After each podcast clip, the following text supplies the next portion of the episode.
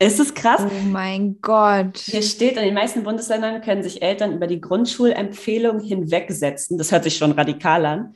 Ähm, und, ihr kind, und ihr Kind trotz einer Empfehlung für die Realschule am Gymnasium, anmelden. In Sachsen und Bremen sprechen die Lehrer jedoch eine verbindliche Gymnasialempfehlung für Kinder der vierten Klasse aus. Krass, und dann darfst du nicht aufs Gymnasium. Ja. Wie Nur weil deine also. Lehrer dich beurteilt haben. Wie krass das ist das ist bitte? Hart. Oha. Yeah, yeah, yeah, yeah. Aha, I got melanin. Oh yeah, oh yeah. I got melanin.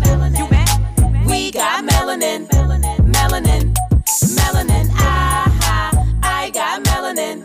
Oh yeah, oh yeah. I got melanin. You We got melanin. Melanin, melanin. Hat man meinen Magen knurren? Nee. Okay, gut, das wäre sonst peinlich. Ähm, Jade, hallo Jade. Hi Joanna. Ähm, Jade, ist dir mal aufgefallen, dass wir dieses Jahr zehn Jahre Abitur haben? Ja, ist mir sogar aufgefallen. Ist mir auch genau, äh, nicht nur in dem Monat aufgefallen, also mir, mir war es vorher schon irgendwann klar, aber ich habe im Monat dran gedacht und ich habe sogar an dem Tag, ähm, ich glaube, unsere Abi-Verleihung oder so auch dran gedacht. Echt? Ja, weil ich glaube, das war. Und du hast mir nicht gratuliert? nee, ich habe es vercheckt tatsächlich. Also an, ich habe irgendwie vercheckt, da mit den Leuten zu reden. Ich habe irgendwie mit, mit zwei Freunden äh, kurz davor drüber geredet. Wir waren alle so, was eigentlich mit Klassentreffen? Alle so, nee. Ja, ich finde es richtig schade. Es hat halt, also ich meine, gut, ne, Corona ist, man konnte überhaupt nicht planen, ob man sich mit 100 Voll. Leuten im Park treffen kann. Ich glaube, durfte man grundsätzlich nicht. Um, ähm, aber so, ja, irgendwie ist das schon ähm, also so ein kleiner Meilenstein, zehn Jahre und so die erste Lebensphase nach dem Abitur ist für mich auch so ein bisschen ja abgeschlossen. Also jetzt werden wir alle 30 und das waren so die ganzen Orientierungsjahre in den 20ern. Ich finde voll. Wie wichtig ähm, man sich auch noch genommen hat. Ich habe jetzt mein Abi und dachte so, okay, jetzt stehen mir alle Türen offen. Dann so, mm, dü -dü. Ähm, mhm ich bin nach dem Abi krass in so ein Loch gefallen, dieses Abi, also dieses, weil du davor so krass geackert hast und dann hast du auf einmal gar keine Verantwortung, war für mich ganz komisch. Also ich kam damit gar nicht zurecht am Anfang. Ähm, aber ja, zehn Jahre ist schon krass. Ich gucke mich immer so um und, und schaue mir an, was so die anderen aus unserem Jahrgang, mit denen ich auch noch irgendwie befreundet bin, was die alle jetzt machen. Schon spannend. Ja, ich stalke mal auf LinkedIn. ich gucke immer, in welchen Positionen wer ist. Ja, krass. Spannend. Und gab es ein paar Überraschungen? Nein. Ähm, nee, eigentlich nicht. Hm. Ich glaube, viele sind so, also sind halt so den Weg gegangen, den man am Anfang auch absehen konnte. Aber ich freue mich auch einfach voll, wenn ich sehe, Voll. so das hat funktioniert und die haben dann ähm, sind jetzt Assistenzärztinnen oder so ähm, an dem und dem Klinikum, finde ich richtig geil. Das finde ich besonders krass, dass wie, erstmal wie viele aus unserem Jahrgang überhaupt Medizin studieren wollten und wie viele es tatsächlich gemacht haben. Ja, müsste man mal fragen, wie die Zugänge für die jeweiligen Personen waren, wie einfach das war, in diesen Studiengang reinzukommen, weil das ist ja auch ein bisschen Teil unserer heutigen, unserer heutigen Folge. Ähm, wir möchten über Bildungsrassismus und Bildungsdiskriminierung sprechen. Mhm. Und Jade, ich habe noch eine Frage an dich. Oh oh. weißt du noch, als wir in der Grundschule eine Gymnasial- oder die Schulempfehlung für die weiterführende Schule bekommen mhm. haben, erinnerst du dich daran, was du bekommen hast? Ja, ich habe eine Gymnasialempfehlung bekommen. Ich bin irgendwie der Meinung, das war eine knappe Kiste, aber ähm, ich habe auf jeden Fall eine Gymnasialempfehlung bekommen und bin dann auch aufs Gymnasium gegangen. Weißt du noch, was bei dir war? Wo du mich getroffen, kennengelernt hast. Beste Entscheidung meines Lebens. Ähm, ja, ja, ja, ich, ähm, ich habe auch gerade gedacht, ein bisschen komische Frage. Ich glaube, man erinnert sich sehr genau daran, weil das doch ein sehr, sehr wichtiger Moment ähm, in der Kindheit war. Ich habe auch eine Gymnasialempfehlung bekommen, aber ich hätte beinahe eine Realschulempfehlung bekommen, obwohl mhm. ich nur Einsen und Zweien auf meinem Zeugnis hatte. Ähm, und ich erinnere mich sehr genau daran, dass das für mich, ähm, ja, also ich weiß auch nicht mehr genau, woran es lag, warum mhm. ich ähm, meine Lehrerin mich eigentlich eher auf der Realschule gesehen hätte. Meine Eltern haben sich dann dafür eingesetzt, dass ich aufs Gymnasium komme, was ja auch meiner Meinung nach die richtige Entscheidung war. Ja. Aber wie maßgeblich tatsächlich eine Entscheidung von ähm, Lehrerpersonal in so frühen, frühen Jahren sein kann, finde ich schon krass. Und bei uns in Berlin äh, war das ja zum Glück nach sechs Jahren Grundschule. Und in den meisten Bundesländern in Deutschland ist das ja schon nach vier Jahren. Ja. Ja, ist schon krass, ne? Also ich habe auch ähm, mit meiner Mama davon eine Weile drüber gesprochen und die meinte, dass das für sie tatsächlich gar nicht so wichtig war. Also man hat das schon irgendwie gefeiert, glaube ich, so, so, das so, ne, das war so nochmal so eine Bestätigung. Aber ähm, sie hat gesagt, hätte ich eine Realschulempfehlung bekommen, hätte sie mich trotzdem aufs Gymnasium geschickt. Und bei ihr ist es so, dass sie gesagt hat, in Amerika gibt es sowas halt nicht, dass Kinder irgendwie bewertet werden und denen gesagt wird, was sie machen können und was sie nicht können. Und deswegen mhm. fand sie das total schwachsinnig und hat gesagt, wäre das eine Realschulempfehlung gewesen, hätte sie mich trotzdem aufs Gymnasium geschickt. Also sie hat das nicht zu stark gewertet, aber ich weiß, dass es da auch andere ähm, Empfindungen gibt, beziehungsweise dass Leute das auch manchmal nicht so richtig verstehen, dass das nur eine Empfehlung ist. Ne? Genau, also ähm, ich habe meinen Vater auch nochmal gefragt, ähm, ob, also wie er das damals wahrgenommen hat. Und er, ihm war total klar, dass ähm, das nur eine Empfehlung ist. Und ähm, er wollte mich auch unter allen Umständen aufs Gymnasium schicken, um mir die bestmöglichen ähm, Chancen möglich zu machen. Aber ähm, genau, ich habe vor kurzem mit einer Freundin auch gesprochen ähm, und ihre Eltern ähm, sind keine gebürtigen Deutschen. Und sie hat gesagt, ihren also bei ihren Eltern war das sprachlich, ähm, denen war das gar nicht bewusst, dass eine, ähm, eine Empfehlung, also diese, diese Schulempfehlung, dass man nach der nicht handeln muss, mhm. sondern ähm, für die war das quasi wie so eine Art Schein, den man braucht, ja. um sich dann ähm, an einem Gymnasium anmelden zu können. Ähm, und also wie, wie, wie krass, ne? Also diese, diese Feinheiten, ähm, dass du dir dem, also ich finde das eh so bescheuert, dass es das grundsätzlich gibt, aber dass du dann e eventuell ähm, halt danach handelst, was die, was die Schule ähm, empfiehlt, weil du glaubst, dass das quasi die richtige Einschätzung ist oder dass das quasi Pflicht ist und du so früh nach der vierten Klasse schon ähm, wegweisende Entscheidungen dafür triffst, was die restliche berufliche Laufbahn des Lebens angeht. Voll. Und mich würde es da auch überhaupt nicht wundern, wenn es da halt Lehrer gäbe, die sagen würden, ey, ne, die coolen Lehrer, die sagen, ey, das ist zwar nur eine Realschulempfehlung, aber versuchen Sie es mal auf dem Gymnasium, das hat gar nichts zu bedeuten, bla bla bla, weil wir gehen da nach einem bestimmten Muster. Und ähm, wenn es dann andere Lehrer gäbe, die sagen würden, ja, also ich würde es gar nicht erst versuchen, weil bla bla bla. So weißt du? Also ich mhm. kann mir auch richtig vorstellen, dass das irgendwie, ja, dass das auch davon abhängig ist, dass Leute sowas für dich irgendwie vorgeben also genau, ich frage mich halt auch, wo, was sind die Faktoren, wovon das abhängt? Ja. Also wenn eine Schülerin, eine wie ich, die nur Einsen und Zweien schreibt, trotzdem fast eine Realschulempfehlung kriegt. Also was sind die Faktoren, dass ähm, das Lehrerpersonal sagt, äh, ja, nee, Gymnasium ja oder doch eher nicht. Voll. Und ähm, ich, ich, spreche jetzt ganz bewusst aus ähm, der Perspektive, als wir klein waren, also ähm, Nullerjahre. Das ist jetzt fast 20 Jahre her weil, oder es ist gut 20 Jahre her. Don't say es it. Kann, es kann gut sein, dass ich das, ich hoffe sehr, dass sich das heutzutage geändert hat, weil inzwischen sind ja auch ähm, Menschen unserer Generation, ja, die Lehrer und Lehrerinnen. Deswegen genau. ähm, habe ich da Hoffnung, dass es besser geworden ist inzwischen. Aber ähm, dennoch so, also was sind Faktoren, wovon Menschen quasi abhängig machen, ähm, worin sie eine Person in der Zukunft sehen. Also ähm, in welchen Berufen, in welchen Bildungswegen, Zweigen. Und ich glaube, das hat zum Großteil auch damit, also ähnlich, was wir in unserer Repräsentationsfolge ähm, schon angesprochen haben, könnt ihr gerne nachhören. ähm, da, also wir suchen uns ja Vorbilder in bestimmten Berufen oder ähm, als Kind, wo, wo wir uns selbst, selbst wiederentdecken und sehen und versuchen dann so zu handeln, dass wir das dann auch machen können. Mhm. Ne? Also, dass wir, ich weiß nicht, ähm, also Kinder, die eine bestimmte Ärztin als Vorbild haben, die dann sagen, okay, das möchte ich gerne werden und danach handle ich. Aber genauso ähm, ist, wenn Menschen andere Menschen beurteilen, handeln sie auch danach, was sie in ihrem Umfeld kennen und was mhm. sie sehen und ähm, worin sie sich vorstellen können, dass ähm, Menschen später arbeiten können oder ob sie zum Beispiel studieren können. Mhm. Voll. Deswegen, ja, voll krass, weil ich weiß nicht, erinnerst du dich so an deine Grundschule? Ich weiß, ich hatte zum Beispiel, abgesehen davon, dass wir kaum Kids of Color auf meiner Schule hatten, hatten wir auch definitiv keine Lehrkräfte of Color irgendwo. No, ähm, zero. Und dass die in ihren Studiengängen keine anderen People of Color hatten, so ist ziemlich wahrscheinlich.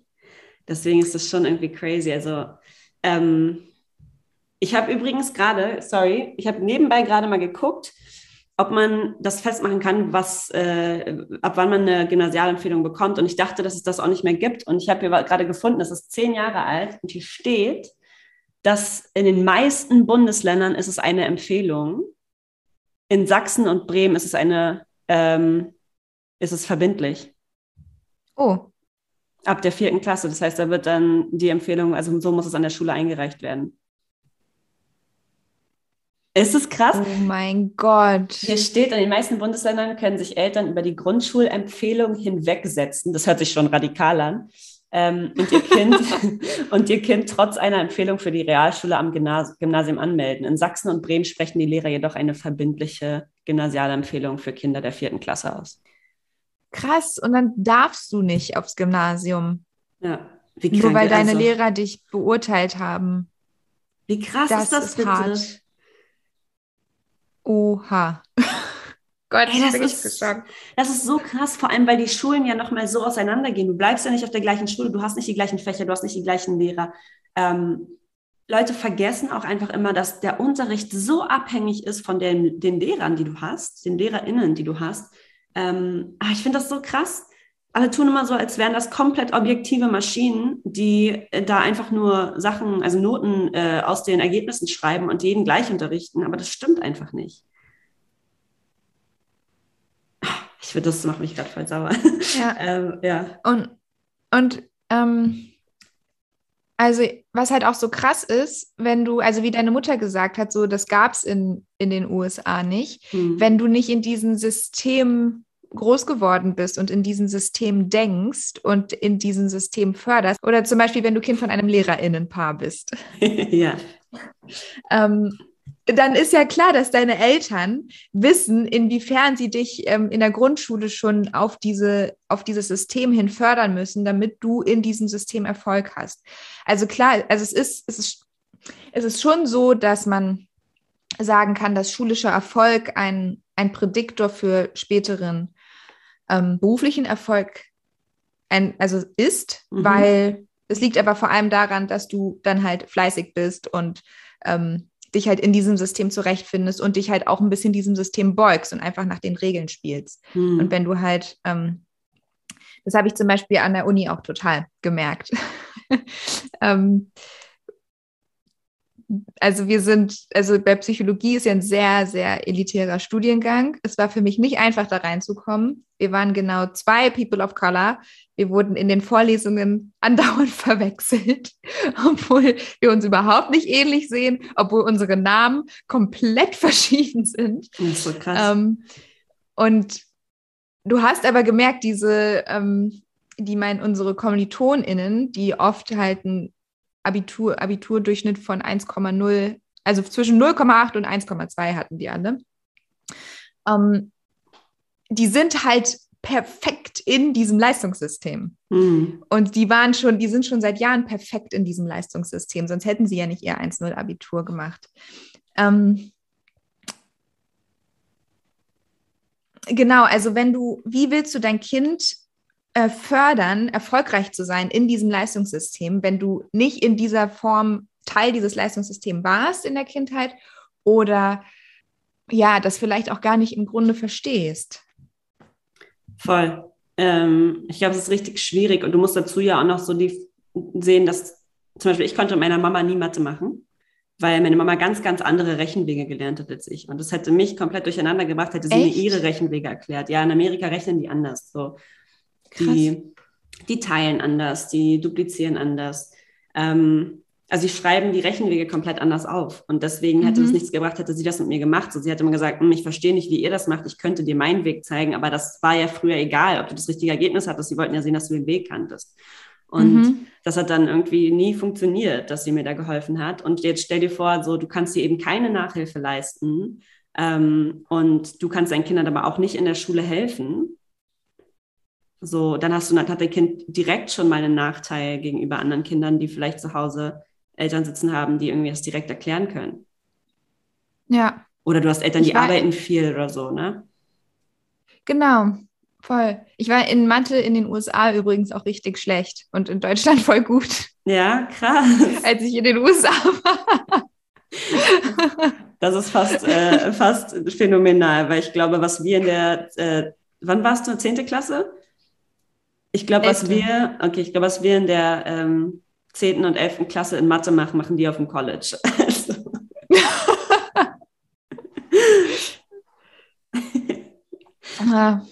Naja. Ähm, aber ja, also nochmal, ich nochmal zurück zu ähm, so, wie sieht die Situation ähm, an, an Schulen aus und an, ähm, an den Universitäten? Also, mhm. ähm, also bei uns in der Schule, also ich weiß noch auf dem Gymnasium, wir waren vier. Davon waren zwei wir beide und jeweils noch eine Person in unseren Klassen. Du meinst jetzt schwarze Personen? Ja. Ja, also wir hatten noch andere People of Color ja. im Jahrgang. Ja. Das auf jeden Fall. Aber ja, stimmt schon. Und ähm, an der Uni, wie gesagt, also in dem ganzen, also äh, bei uns, im, also Psychologie ist Master und Bachelor sind in einem Gebäude an, an der Uni und also im an ganzen Institut waren wir zwei. Krass. ja, ich kann da nicht aus Erfahrung sprechen, ich war nicht auf der Uni. Aber ja, das ist auf jeden und, Fall krass. Aber und das ist nicht, nicht, ist nicht nur Psychologie. Also ich war ähm, auf der großen Uni-Abschlussfeier, ähm, also wo ein paar tausend Menschen waren und wo die Leute dann von den ähm, Fakultäten eingelaufen sind. Und da waren auch, ich glaube, vielleicht zehn schwarze Menschen, die ähm, einen Uni-Abschluss gemacht haben, unter 2.000, 3.000. Und ähm, die Uni hat dann bei der Abschlussfeier, also da waren dann Foto also Menschen, die fotografiert haben und so professionell. Und diese Bilder wurden dann ähm, an dem Uniball ähm, an, an, die Wand gebeamt. Und du glaubst nicht, wer die ganze Zeit auf diesen Bildern zu sehen war. Also so die, also die, die Uni da ist schon ein Bewusstsein dafür da, dass irgend, irgendwie da ein Problem herrscht, weil nach außen auf den Bildern zeigen sie sich dann super divers und mhm. wir haben ähm, Menschen mit, mit im Abschluss, also die Abschluss machen, die Hijab tragen und ähm, ja, aber äh, wenn du dann in die Hörsäle guckst, ist es, hast du wieder deine Fifty Shades of Orange. Wow. Shade. okay, Joanna, we know how you feel. nee, ist krass. Ja, das ist immer dieses Ding, ne? Nach außen hin so, guckt euch mal unsere, äh, unsere StudentInnen an und dann eigentlich gar nicht so. Und also ich glaube, an den Schulen heutzutage ist es schon ein bisschen besser, ja. weil also ein Viertel der Menschen in Deutschland haben eine internationale Biografie. Unter den Kindern, also, ähm, äh, also unter 15-Jährigen, sind es schon über 30 Prozent. Mhm. Das heißt, an den Schulen muss sich die Situation geändert haben zu der Zeit, als wir noch ähm, zur Schule gegangen sind. Voll. Und wir haben ja auch mal nachgeguckt, also ähm, von den ähm, SchülerInnen, die 2019 Abitur gemacht haben, ähm, sind, ähm, haben, also das ist, das ist die Definition des ähm, Statistischen Bundesamtes, ähm, also mit Migrationsgeschichte, ähm, aber da haben 27 Prozent Migrationsgeschichte. Ja, krass. Also ich muss auch sagen, wenn ich jetzt auf der Straße Schulgruppen sehe, bin ich voll oft so, oh, wo wart ihr alle, als wir auf der Schule waren? Ja, Wie ich das? weiß finde es so schön. Krass. Voll schön. So schön. Ich würde gerne heute nochmal zur Schule gehen, glaube ich. Ich auch. ich auch. Also die Frage ist halt so ein bisschen, ob das bei den Lehrern in den Köpfen ein bisschen was geändert hat. Klar, ich meine, wir haben auch SchulkameradInnen ähm, oder von damals, die mittlerweile auch äh, LehrerInnen sind. Aber ja, ist schon, ist schon aufregend zu sehen. Mhm. Ja, krass, 27 Prozent, okay. Ähm, wir haben uns das ja nochmal für die Unis angeguckt, weil das war ja auch irgendwie mega spannend, weil einfach weil ich habe das Gefühl, wenn du dir die Konversation um Bildung in Deutschland anhörst, vor allem in diesen ganzen eher rechtsorientierten Menschen, dann hört sich das immer so an, als würden sowieso Menschen mit Migrationshintergrund in Deutschland ähm, wären weniger gebildet, hätten weniger Abschlüsse, würden weniger oft so direkte Ausbildungen machen, ne? schulische Ausbildungen. Und ähm, ja, wir sind hier, um damit zu brechen, äh, weil wir uns die Zahlen angeguckt haben. 2020 war natürlich jetzt irgendwie nicht so einfach mit der Zahlenerhebung, deswegen haben wir unsere Statistiken von 2019.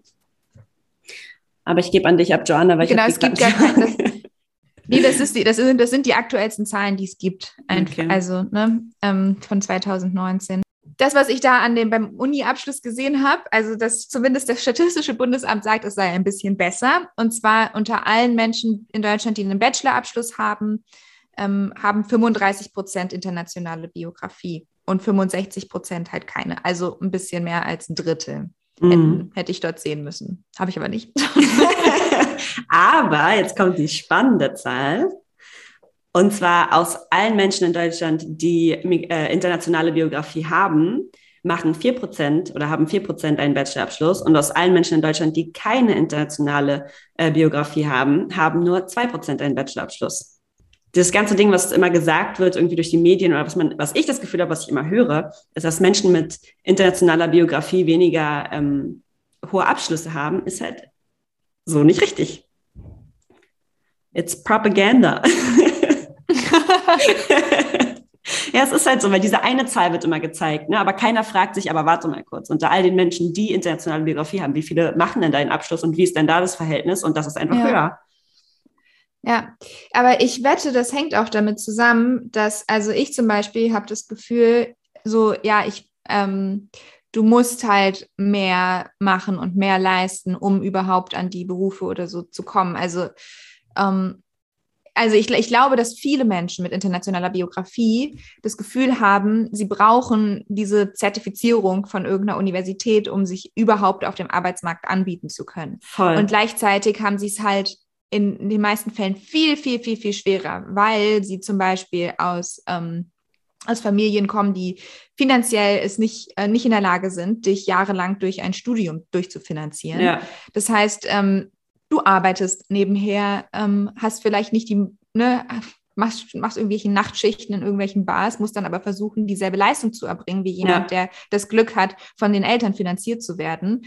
Und befindest dich trotzdem in denselben Bewertungssystemen, wo du nach Zahlen, ähm, wo du nicht mehr wert bist, sozusagen auf dem Markt, als die Zahl, die am Ende dabei rauskommt. Voll. Und ich sehe das auch bei Freunden mit irgendwie hohen Studiengängen, die ähm, zusätzlich noch Nachhilfelehrer bezahlen für die einzelnen Fächer, die drei bis 500 Euro im Monat kosten. Also das, ist, ne, das sind einfach Sachen, die kannst du dir einfach so, wenn du nebenbei arbeitest und alles machst, das ist nicht, nicht einfach. Plus, wir haben natürlich auch dieses Problem, ähm, ich weiß nicht, wie das heute ist, aber wir kennen das ja von irgendwie unseren Eltern oder so, die Ausbildungen abgeschlossen haben, Studiengänge abgeschlossen haben, die hier überhaupt nicht anerkannt wurden. Und dann bist du die erste Person, die irgendwie das, diesen Druck hat, ähm, was einen hohen Beruf zu lernen oder so, damit du eben auch deine Familie ernähren kannst oder allen helfen kannst, weil das für deine Familie irgendwie nie möglich war. Ja.